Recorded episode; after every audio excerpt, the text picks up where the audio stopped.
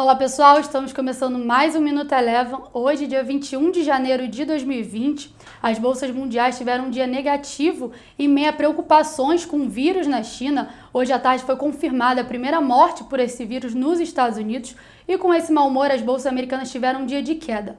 O S&P 500 encerrou o dia de hoje com baixa de 0,27%. Aqui no, no Brasil, o Ibovespa acompanhou esse mau humor e encerrou a sessão de hoje com baixa de 1,54%, após na sessão de ontem ter renovado seu recorde histórico intradiário e de fechamento. As ações dos bancos e da Vale puxaram o Ibovespa para baixo. A Vale acentuou seu movimento de queda após a empresa e mais 15 pessoas terem sido indiciadas por homicídio doloso pelo desastre de Brumadinho.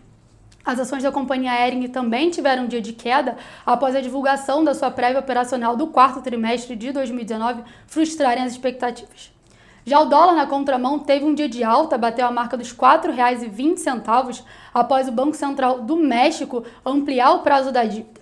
Já na contramão, os juros futuros tiveram um dia de queda após a divulgação da segunda prévia do IGPM frustrar as expectativas, acompanhando outros dados da economia anteriores que também vieram mais fracos, podendo sinalizar uma manutenção ou um corte da Selic na próxima reunião. O Minuto Eleven de hoje fica por aqui. Se você quiser ter acesso a mais conteúdos como esse, inscreva-se em nosso site www.elevafinancial.com e siga a Eleven também nas redes sociais. Eu sou a Jéssica Feitosa e eu te espero no próximo Minuto Eleven.